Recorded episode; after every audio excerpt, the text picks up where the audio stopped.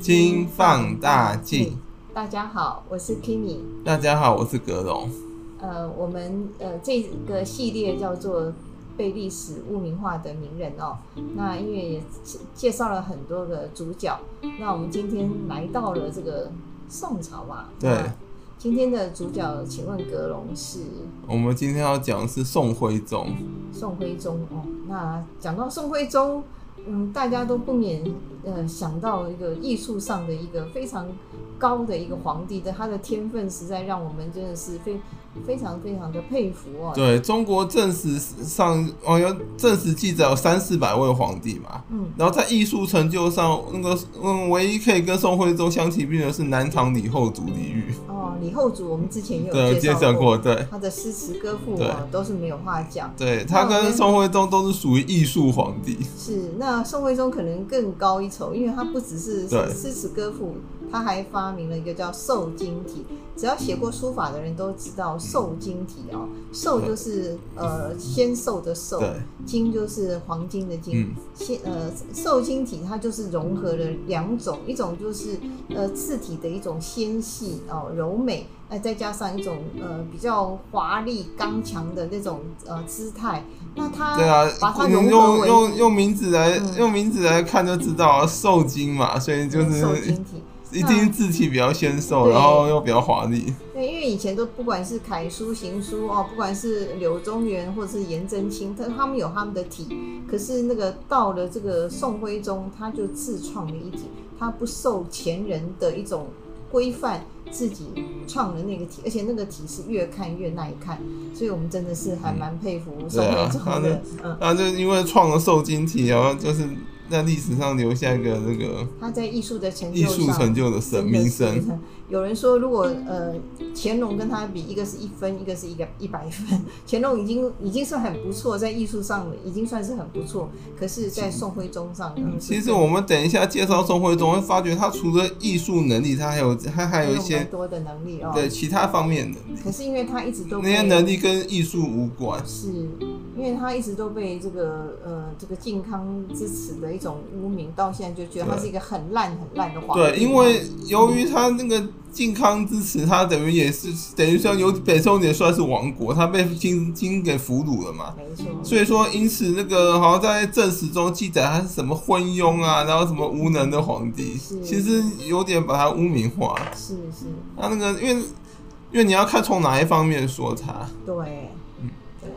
那我们现在先简单的先介绍一下我宋们介徽绍宗的介绍像宋徽宗的生平好了。好，宋徽宗叫做赵佶，佶是一个人字旁再一个吉利的吉，是赵佶，他是北宋第八任皇帝。没错，嗯，他因为他笃信道教，所以他那个自称为教主道君皇帝。这听起来这个名字就很呃，听听起来很像那种宗教嗯 leader，然后我我是感觉好像好像现在那种那种那种那种教宗的感觉。对，把道放在前面对，皇帝那种放后面，对可是他他说以道为对哎尊啊，而且他诶他还要强调自己是教主，他说教主道君皇帝，道他还是教主哦， 教主道君皇帝，又又臭又长的名号，他自称的。 是是是，然后那个他同时也是画家、书法家、诗人、词人，哇，然后还有收藏家。嗯，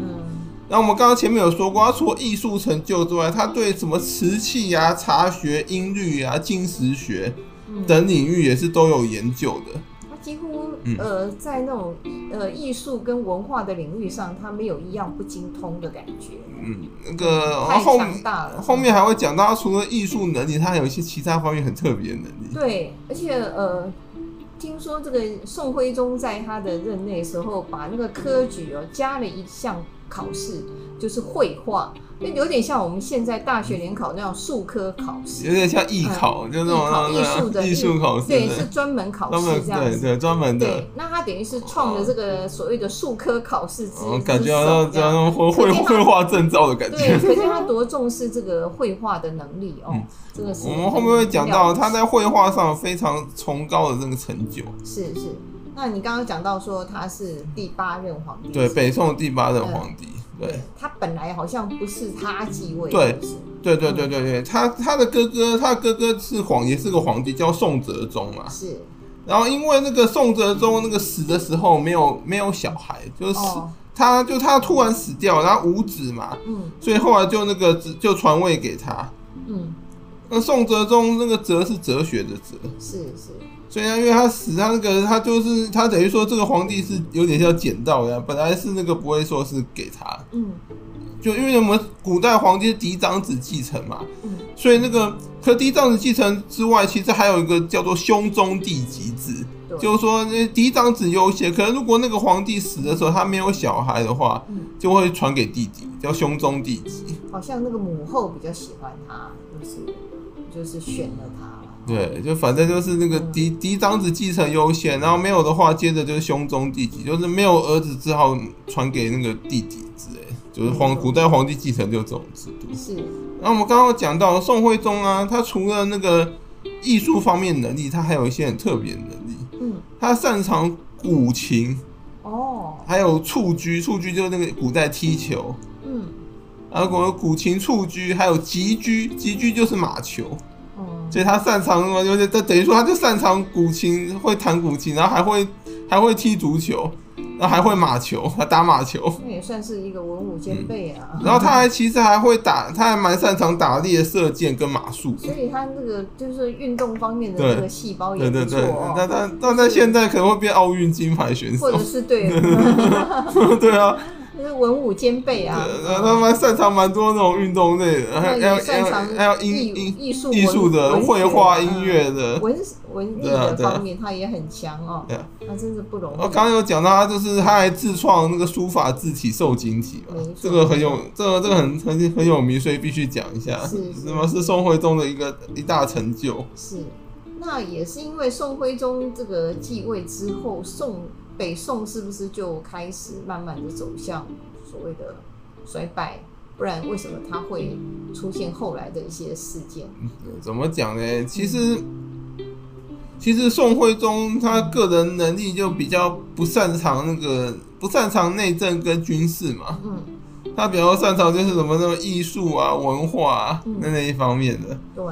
我们刚刚有讲到北宋在等于说在宋徽宗任内有点像亡国嘛，因为叫靖康之耻嘛，嗯就是在靖为什么叫靖康之耻？就是在靖康元年的时候啊，嗯。金兵啊兵临城汴京城下，打到汴京城了，就是北宋首都了。然后然后那宋徽宗这个人呢、啊，他觉得他搞不定，对，他搞不定的话，那个他好像有点什么那个有什么那个求求神问卜啊，他搞不定啊，他不笃信道教，是嗯、道教 道教也帮不了他，对嗯所以他后来做了一件很绝的事，他把帝皇帝的位置禅位给了自己儿子那个钦宗，嗯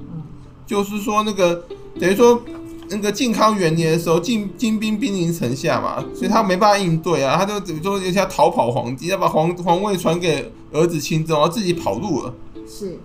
然后跑路之后啊，后来觉得好像那个金兵有稍微退兵了嘛，嗯然后他就他又回来了。嗯，结果他回来当下，因为那时候那个钦宗他儿子已经继位了嘛，所以他只好当太上皇。然后他本来还想把皇位抢回来，结果被被他儿子钦宗软禁了。 哇，可是钦宗也好景不长，到靖康二年的时候啊，嗯，那个北宋就等于像亡国，汴京被攻下，然后那个徽钦二宗，就宋徽宗跟儿子钦宗一起被金人俘虏北上，被人被抓抓到抓到抓到金国去了。对啊，本来对啊呃，听说在这一段的那个过程中，他们父子俩还抱头痛哭哦，就是说怎么会落到这样一个程度哦？因为在宋徽宗在当皇帝的时候，也是北宋的那个领土疆域算是蛮大的一个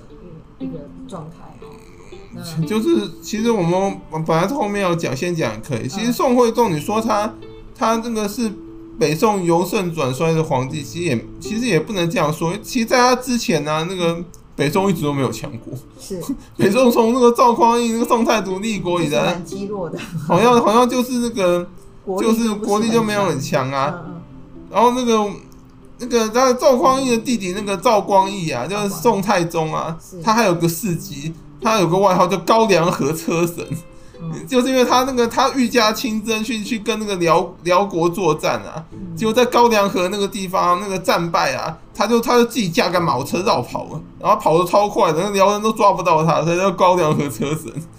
所以，所以就可以知道北宋的那个那个嗯北宋的皇帝啊，其实嗯其实基本上除了宋太祖赵匡胤还会打之外，其实没有，其实根本就没有擅长军事的，哦，所以会搞成这样，我也不意外。是是是就，他没有军事能力啊，所以所以一开始被辽人欺负嘛，嗯，后来因为辽辽国威胁太他定了大一个，盟约嘛，哦，他因为辽国威胁太大，后来就联金抗辽，结果金国那个兴盛起来之后把辽灭了，就又变又变北宋的最大外患，真的真对的，啊，所以后来在靖康。二年的时候啊，他们不就把汴京攻下，把徽信二州给俘虏了嘛？嗯，然后那个什么，所以说我们刚刚有讲到宋徽宗，其实你不要看他，他在在他那个任内的时候啊，北宋是领土疆域最大的时候，是哦，对啊，很很稀奇吧？他是他是明明是个亡国之君，可是在他任内的时候，北宋反而是那个应该说宋朝领土那个疆域最大是在他他打任过内，几场胜仗才会不是让应该应该说。嗯他继位初期没多久啊，那个金人啊，嗯金人不知道为什么就就把一些那个以前侵占宋宋朝疆域还给他了，哦，就把一些领土国土归还给他，所以他妈他把那国土那个收复一些之后，就把反而变成宋朝疆域最大的皇这，听任内人最大的皇帝这。样做应该必定有 诈吧？不知道不知道什么，好像之前好像是金人跟宋跟北宋签了什么盟约，嗯然后但他就依约那个，然后好像把一些领土还给北宋。嗯，所以所以他才会跟金，然后一起去打辽嘛，哦，所以那个宋，嗯所以那个什么宋徽宗反而是北宋皇帝任内那个领土疆域最大的皇帝，很特别吧哦那？这他也明明是是个亡国之他明君。明的一个小贡献呐，哦，对啊，对啊，对啊。对，所以其实宋徽宗没有像历史上把它形容的这么烂。你要看从哪个方面讲，军事方面他当然的确蛮烂的。嗯然后他那个他也有他的缺点，他太很迷信啊，嗯，然后那个也不擅长内政，然后就没有就是朝政被他弄得有点乌烟瘴气。而且他也宠幸了一些很贪的贪官呐，啊，那造成这个对啊，嗯国家会有点民不聊生的那种感觉哦，因对为啊。他很喜欢收这种奇奇珍异宝啊，所以他就会对啊，刚刚前面讲他是个收藏家，对，就弄了一些很多的这些东西，然后这些东西其实都是用国库去买的，然后又最后他又很喜欢烧一种窑，叫做汝窑。哦，那个汝瓷是一种特别，因为他说他看到一个天光哦，就觉得那个天空的那个蓝是很特别的 蓝，所以他就要烧出那样子的一个那个味那种颜道。色，对，那个很那个看起来工艺就很复杂。很很看起来很简单、很淳朴一一个那个哦窑瓷，可是你要那个烧成那个效果，会非常对非常的对对劳民伤财，是很难对，搞。他为了那个达到一种呃巅峰艺术的巅峰造诣，他是在所不惜啊，花多少钱他都要把它弄出来，所以也造反成正他就是一个艺术较方面很较真的皇帝对，啊。所以国家就会慢慢的穷哦，然后在那个状态下，不是也有这个呃这个所谓的梁山伯，对啊，就宋，因为宋徽宗任内可能有些百姓活不下去，嗯所以那个在宋徽宗任内爆发一个很有名的起义，叫宋江起义。所以《水浒传》背景就是从此而来。所以如果没有宋徽宗，也不会有名著《水浒传》。 是你们他妈那个宋江就是他任内那个造反的、啊，他是真的历史上 leader 真的有宋江这个人。嗯，他然后他这他他这及时雨啊，外号是不是即使不确定，嗯反正他历史上真的有宋江的，他也真的真的造造了皇朝廷的反。嗯，这《水浒传》的创作背景就是从这里来，艺术加工之后变《水浒传》。还哎说一百零八条 好汉啊，就是 就最后他们有把那个这个《水浒传》这些人给平平定了嘛？应该有有有啊，是吧？也算嗯是对啊，对有。啊，这个也可以看得出当时的民民众的生活是很困苦的，如果大家有饭吃，也不会去造反， 所以就造成这样子一个状态哦。那我们说，其实呃，宋徽宗他是有功有过，对，啊他不管呃，在这个在我们中国的那个历史的文化的一个表现上是呃无人出其右的一个皇帝，就是你。嗯不过我觉得我们讲宋徽宗，也不能够一笔把他的功劳全部抹杀。就是说，他虽然是个亡国之君，被被被金被外族俘虏啊，嗯可是他在。可是他在位二十年间啊，宋朝达到文化发展鼎盛时期，就是这是他的贡这献是他。最文化大的方贡面，献对对，然后也影响到后面的几个朝代，甚至影响到日本跟韩国哦，因为宋朝的在一个文化的一个发展上是一个呃登峰造极，所以而且嗯而且宋徽宗那个人啊，其实他的心地应该不是很坏的皇帝是，因为他他还有那个在他任内推展朝廷慈善事业。哇，他设的宋朝的什么官学、医院跟那个孤儿院，还有乞丐墓地，他帮乞丐都弄了个专门墓地来埋来埋他们。如果是一个如果是一个那个如果是一个暴君的话，根本不会管这些。对对对，像他至少还算是一个悲天悯人的皇没帝。错，他 也是，对啊嗯，因为通常来讲，就像李后主一样，就是会舞文弄墨，他们比较心思是比较细腻的，而且也是会比较同理别人的。对啊通常这种皇帝都是比较有同理心的，所以他也算是一个心地还不错的皇帝。嗯，他对啊，然后你看他都会想到还帮乞丐弄个墓以地，前乞丐对 啊，对谁还要管还他只要建个孤儿院，以前古代也不太理那些孤儿的皇帝是。是，所以人家说那个礼运大同编啊，鳏寡孤独废其者皆有所养。那个其实，在宋徽宗的时候，他有去做这一部分，对啊，他还拓展医院，也是为了那个人民医疗那个做出了贡献啊对对的。对所以这一这一部分，我们要给那个宋徽宗按个赞，对不对 啊，对啊，对啊，对啊，对啊！你不能因为他军事上无能，就把所有的攻击抹杀，说他是个那个昏庸无能的皇帝。没有错。他其实有在做事，但他做的都是比较偏那个嗯偏人文方面的， 对人文方面的那个。柔性一点，那刚好那个外族又非对啊常的强，军悍事强盛，那这个他可能就是这个军事美赛，所以最后那个被俘虏了嘛，打输了啊、对他被俘虏之后的一个他的一个日子是怎么过的？我刚刚其实还没讲完，嗯，那个那个古代的绘画，嗯其实在宋朝达到那个巅峰。没错，没要错，宋画，宋画是中国古代那个艺术创作巅峰的朝代，对，然后宋徽宗又是宋画中的达人，那非常那等于就是那个宋朝是画作的巅峰，他又是宋宋朝画作里面的巅峰他啊画画，巅峰的在在书巅法都峰，是达人，都是那种很厉害对啊对啊对啊的，所以我们在有时候在那个故宫博物院就看到非常多宋代的一种书法、绘画，对啊都是就在是那个宋徽宗那个时期对啊是最丰盛，然后呃也是呃表现的最淋漓尽致的那个朝代，这样。我们刚刚不是有讲到他这个他是中国历史上三四百位皇帝中难得艺术皇帝嘛，嗯，然后呢，跟他跟他相提并论的只有那个南唐李后主李煜，可以跟他一较高下。他们两个艺术能力应该是相差不多， 他们然后最后最后都亡国， 都都都被俘虏，他们都有特色都被俘虏。呃李后主被俘虏之后，他是被毒死的嘛？那宋徽宗呢？那他后他的后面的一个被俘虏的生活是宋徽宗后来好像是病死，可他好像很颠沛流离。他被金金国金人啊辗转迁移啊，嗯最后迁移到一个叫做五国城的地方，他就病死在那里。那五国城我要讲一下，五国城就是现在的黑龙江，嗯 他那个被地消方费都真非的常的寒冷，然后那个地方也以前算是不毛之对地，，我们现在黑龙江有点像不毛之地啊，现在不能这么说啦，我因为我在它已经发展了，可那是可是还是还是比不上那比比那个些，江南，那对个啊当然是没有办法比，所以我说黑龙江到到现在都还是那个，因为气候原因嗯啊，嗯。所以古代更严重，对啊，它像不有毛，一半它的以时前就间它是是零下报三四十度那样。黑龙江以前古代那种一个气那种偏远地区根本流放犯人的，对军人他到就把那他边当犯人，把温他要活着出来不容易。 所以后来宋徽宗在五十几岁的时候，五十四岁的时候病死在五国城，大概也是因为气候的关系对啊，他哦不或者适应啊，对啊因为他本来是宋朝那个汴京这种比较气、江南比较比较那个四季如春的地方，嗯然后他突然突然被迁徙到那种那种那种哦那种地方，那身体当然会那 个要受是不我了。们可能也受不了，因为都是在一种温暖的地方对啊住对啊惯的，对啊突然叫你到零下三四十度的对地啊方，以前那个官犯人那个宁古塔，听说也是在那种所以地方啊。所以金人那个只是碍于名声不好杀他，其实就想弄死他，故意把他迁徙到那他种知地道方。在那边不死也半条命，对啊，对啊，没错，而且嗯你要反攻也很难嘛，在那种地方。而且后来金人跟那个南宋高宗根本有勾结，那那宋高宗可能就希望金人帮他把徽钦二宗弄死，因为徽钦二宗如果回来的话，会威胁到他的皇位。